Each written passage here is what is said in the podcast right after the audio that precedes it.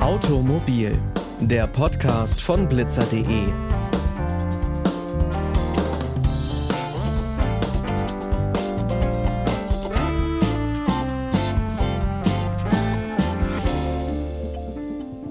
Und damit hi und herzlich willkommen zu dieser neuen Folge.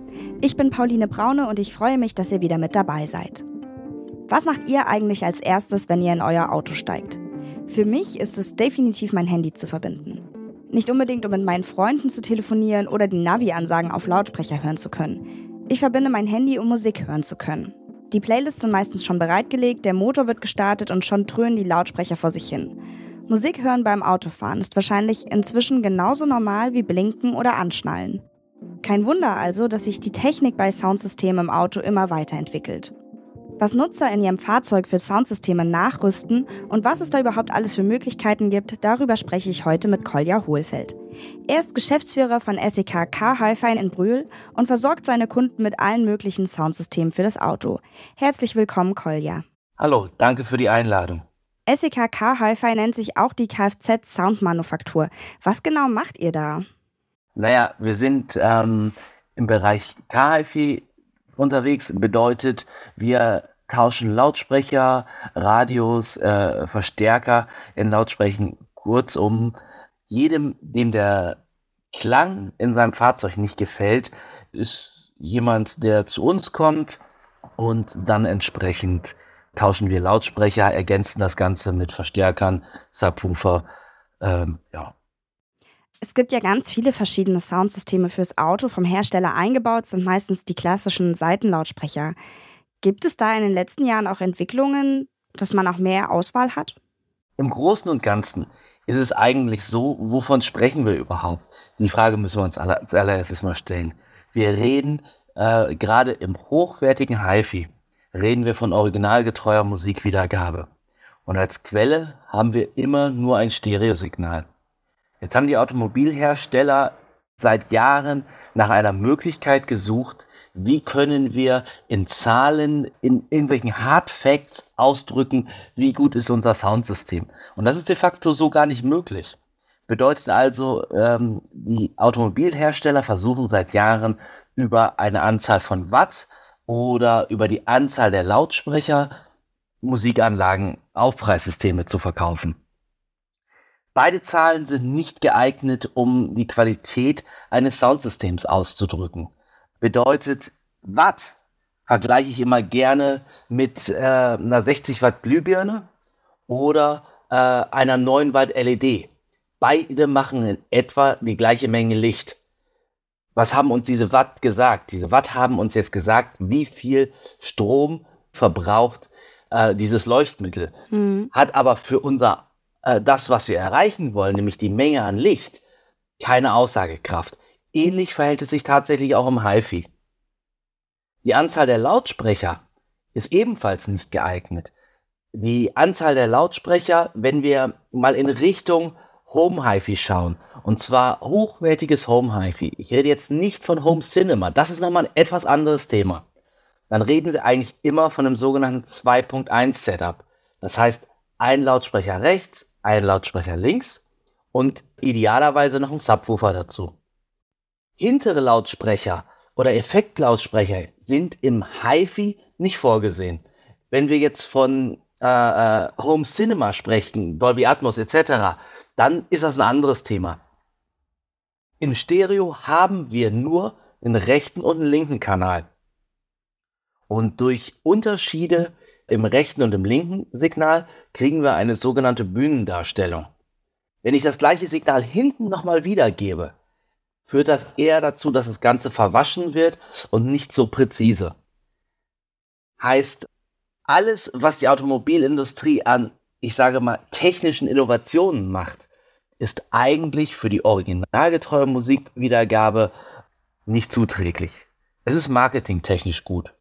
Heißt das entsprechend, dass die Leute, die auf dem Rücksitz sitzen, immer ein bisschen benachteiligt sind, was die Musik angeht? Oder kriegt man das dann trotzdem hin?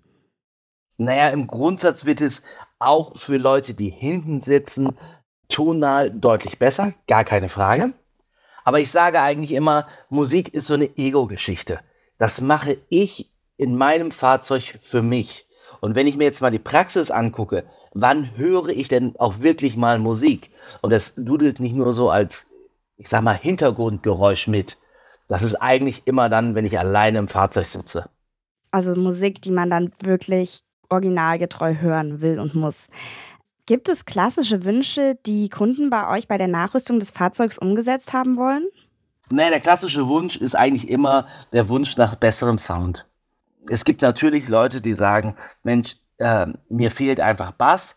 Oder äh, äh, die sagen, naja, Bass ist so lala, ist okay, aber ich habe eigentlich eher größere Probleme tonal.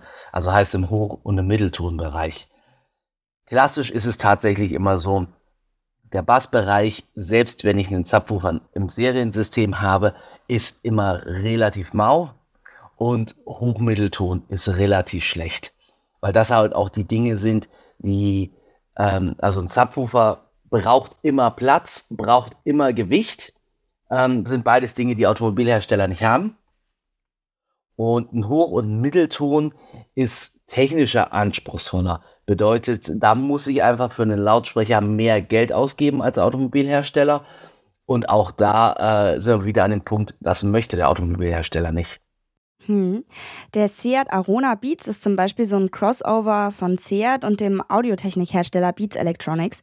Der hat eine Full-Length-Smartphone-Integration, Android Audio, Apple CarPlay und da bleiben musiktechnisch wenig Wünsche offen. Machen solche Multimedia-Autos dann eure Arbeit überflüssig und glaubst du, das ist überhaupt ein Ding, dass sowas auch noch mehr auf den Markt kommt? Grundsätzlich haben wir äh, viele Hersteller, die mittlerweile sogenannte Premium-Systeme anbieten. Ob sie jetzt von Beats sind, äh, Harman Kardon, Bose, äh, wie sie alle heißen. Oftmals haben diese äh, Automotive-Abteilungen dieser Firmen nicht unbedingt ganz viel mit der eigentlichen Firma zu tun. Sprich, was sich ein Burmeister-System in einem Mercedes, ähm, da ist nicht deutlich mehr als der Name wirklich vom Burmeister. Ähm, oder auch von dem eigentlichen äh, äh, Qualitätsanspruch, für den Burmeister steht.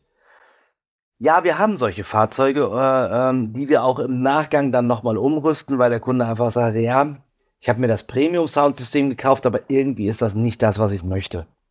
Man muss natürlich ganz klar und so ehrlich muss man sein, sagen, ähm, die Soundsysteme sind über die Jahre deutlich besser geworden. Im Gesamten. Im Einzelnen gibt es immer wieder Fahrzeuge oder auch ganze Hersteller, die da deutlich rausfallen, wo einfach auch Systeme oder Soundsysteme deutlich schlechter werden. Aber ja, äh, äh die Quote derer, die umrüsten, wird natürlich geringer, ganz klar weil einfach die Seriensysteme, so wie sie heute oder auch die Serienaufpreissysteme, ähm, so wie sie heute angeboten werden, doch schon einige Kunden abholen, die vorher umgerüstet hätten. Also gibt es inzwischen schon bessere Systeme, das ist das eine. Wir haben in vergangenen Folgen auch immer mal wieder über Connected Cars gesprochen.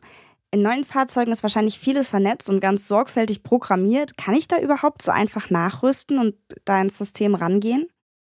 Das ist ein ganz wichtiges Thema, was du da ansprichst. Ja, die Navigations- oder Radiogeräte, Multimedia-Einheiten sind äh, viel, viel vernetzter als äh, noch vor 15, 20 Jahren. Früher haben wir eigentlich in jedem Auto ein Autoradio nachgerüstet und äh, das ist heute gar nicht mehr so der Fall. Zumal die Zuspieler, also die Navigationsgeräte, die Multimedia-Geräte, gar nicht so sehr das das qualitative Problem sind. So einfach ist es nicht mehr möglich. Das muss man ganz klar sagen. Also früher hat man ein Radio ausgetauscht und hatte dann die entsprechenden Anschlüsse, um einen Verstärker anschließen zu können. Aber auch da haben sich die K-HiFi Firmen bzw. die K-HiFi Hersteller haben sich da weiterentwickelt und haben mittlerweile Systeme, um sich einfach auch an eine werksmäßige Navigationseinheit anklemmen zu können. In der Regel ist das immer verbunden mit DSP-Technologie. Also die, ein DSP ist ein digitaler Signalprozessor und ähm, mit diesem DSP bin ich in der Lage, das Signal eines originalen Navigationsgeräts auch wieder verwertbar zu machen für einen Aftermarket-Verstärker. Hm. Bedeutet, die Problematik, die sich dabei eigentlich immer ergibt, ist, dass der Automobilhersteller eigentlich zwei Möglichkeiten hat, äh, wie er sein System auslegen kann. Das eine ist, er baut bessere Lautsprecher ein, was allerdings auch immer mit mehr Kosten verbunden ist. Oder er macht sogenanntes Equalizing. Das heißt, er zwingt den Lautsprecher durch Anheben bestimmter Frequenzen in den Bereichen, wo er entweder fahrzeugseitig oder einfach auch lautsprecherseitig Schwächen hat, äh, zwingt er ihn etwas lauter zu spielen, also wo eine Delle ist, ein bisschen lauter zu spielen oder den Lautsprecher etwas abzusenken. Dazu kommen bestimmte Techniken wie Alpasfilter, um Phasendrehungen zu erzeugen, mit denen ich künstlich nochmal auf verschiedene Dinge eingreifen kann. Das klingt am Ende auch relativ künstlich. Also das geschulte Ohr merkt sowas sehr schnell. Und das sind alles Dinge, wir müssen als allererstes mal wieder ein lineares Signal erzeugen, um dann wieder mit unseren Lautsprechern und unseren Verstärkern hinten dran vernünftig arbeiten zu können. Das ist dieses sogenannte De-Equalizing. Ähm, und das ist eigentlich super, super wichtig. Das ist der Grundstein dafür, um überhaupt qualitativ hochwertiges machen zu können. Bedeutet also, ja, es ist möglich, ohne Frage, und es ist auch für den Fachmann, ist, es, äh, ist das unser täglich Brot. Für den Endverbraucher, der, ich sag mal, äh, sich einen Verstärker kauft, ein paar Lautsprecher kauft, einen Subwoofer kauft, ist es in modernen Fahrzeugen oftmals ähm, zwar möglich, die Sache einzubauen, aber die Ergebnisse sind sehr, sehr durchwachsen. Ja, also es ist schon noch ein bisschen mehr Bastelarbeit, die man dann da bei den neuen Autos hat. Was ist denn Technik, die du dir für die Zukunft noch vorstellen könntest oder sogar wünschen würdest? Naja, also der, äh, da geht der Trend ja aktuell auch schon ganz deutlich hin. Wir haben immer mehr spezifische Systeme. Das bedeutet ähm, Lautsprechersysteme, die spezifisch entwickelt worden sind für ein bestimmtes Fahrzeug oder einen bestimmten Fahrzeug äh, eine bestimmte Fahrzeuggruppe. Das ist zum einen eine Entwicklung, die die Automobilhersteller so betreiben, weil die Lautsprecher natürlich auch immer mehr integriert sein müssen. Das Design der Innenräume nimmt natürlich auch Einfluss auf unsere äh, Komponenten. Und zum anderen sind es natürlich Dinge, dass wir auch im, ähm, bei den Car-HiFi Aftermarket-Herstellern auch immer mehr ähm, spezifische Systeme kriegen mit sehr, sehr hochwertigen Anbindungen. Ähm, und da wird der Trend ganz eindeutig hingehen. Es gab in der Vergangenheit, gab es sowohl auf Automobilherstellerseite, auf Zuliefererseite wie auch auf äh, äh, Aftermarket-Herstellerseite äh, viele Experimente. Ähm, ich denke da an so Dinge wie ähm, äh, äh, Continental, die haben vor ein paar Jahren, äh, ich meine 2020, 2021, so ein System vorgestellt, wo einfach Flächen einen Schall abgeben und dazu quasi gar kein Lautsprecher mehr genutzt wird, sondern ich sag mal die Türverkleidung, das Armaturenbrett etc. Das ist relativ schnell wieder in der Versenkung verschwunden.